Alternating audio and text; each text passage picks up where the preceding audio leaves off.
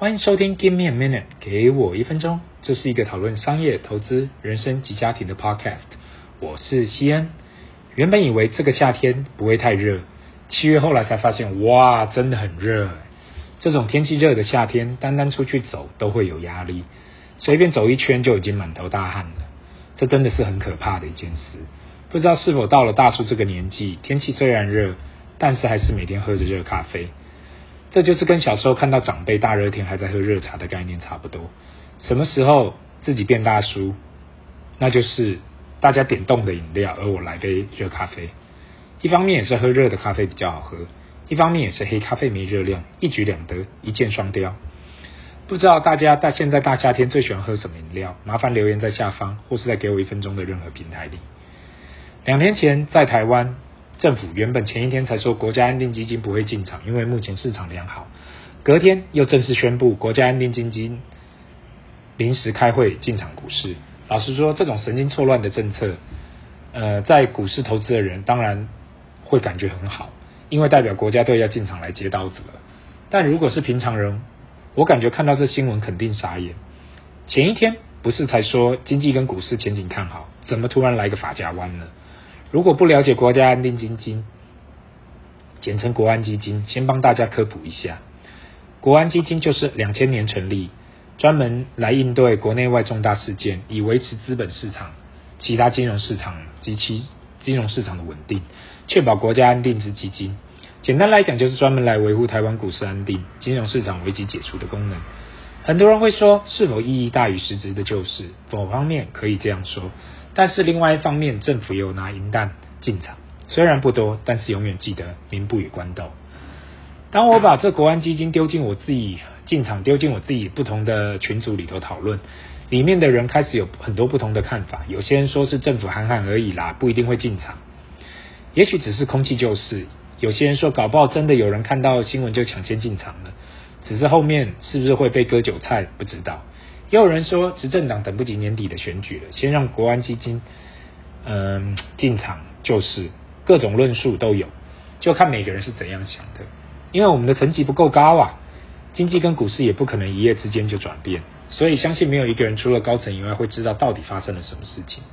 我看了七月十一号发的新闻稿，说明了台湾的经济是如何坚强后，又看到十二日的临时会新闻稿，决定要进场。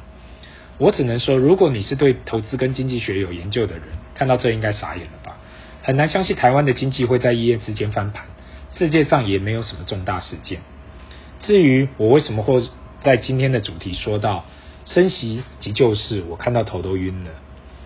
如果大家过去几个月有注意，全世界的央行过度放资金出来，使得全世界目前都面临高通货膨胀，因此这一年来几乎每个央行都在狂升息。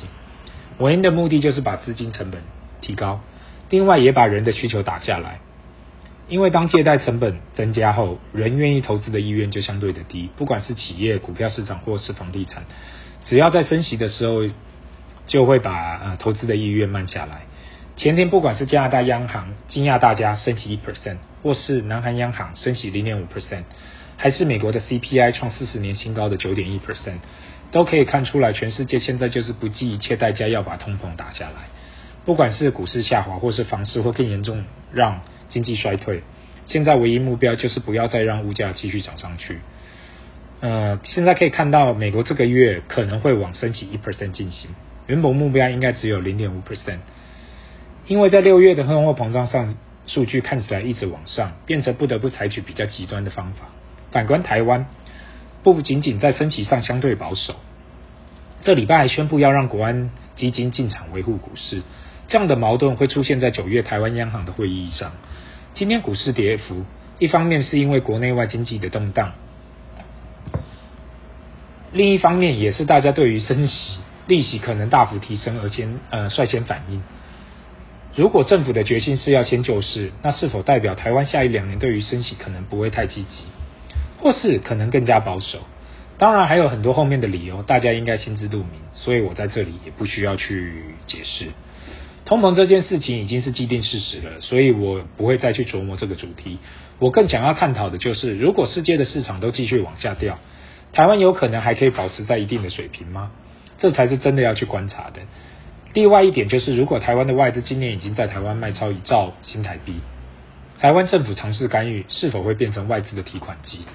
这样矛盾的政策，不知算是一步险棋，还是一步奇招。而我长期推广的就是坚持本业，闲钱投资，所以其实对这样的政策没太多的想法，也没太也没有什么神操作，单单只是对我对于经济学的一个长期观察。很多时候以为自己看多了，但是想不到这年纪还有很多没看过。如果你听到这里已经头晕的话，那我帮大家总结：目前全世界都要升息来打压通膨，包括台湾在内，所以今年看到就是呃大家拼命狂升息，所以股票市场在过去暴涨后，今年开始大修正，正式进入了熊市。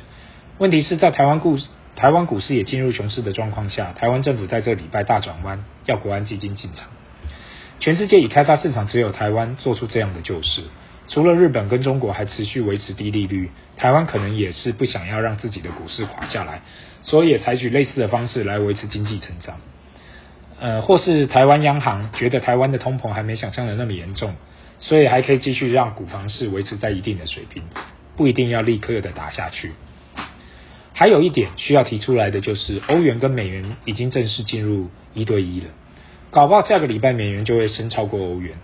最后一次发生的时候已经是二十年前。至于这代表什么，是否代表欧洲经济会是下一个未爆弹，这一切都是未知数。当然，对于喜欢购买欧洲精品的人，现在是一个好时机，毕竟所有东西都开始打折了。或是你是欧洲商品的进口商，并用欧元计价，现在也是大打折的时候，这都是好事。任何货币的变化，任何货币的变化都对经济有相对的冲击，特别是在进出口业者，因为获利波动会对利润产生极大的变化，大家都可以注意一下。最后，有人在这里，呃，想要给这节目大力的推荐，我让他讲两句话。我大力推荐给我一分钟节目，请大家每个礼拜准时收听。好，今天谢谢他，今天的节目就到这里。如果你对本节目有什么看法，麻烦留言，不要忘了按赞及订阅。Give me a minute，给我一分钟，拜。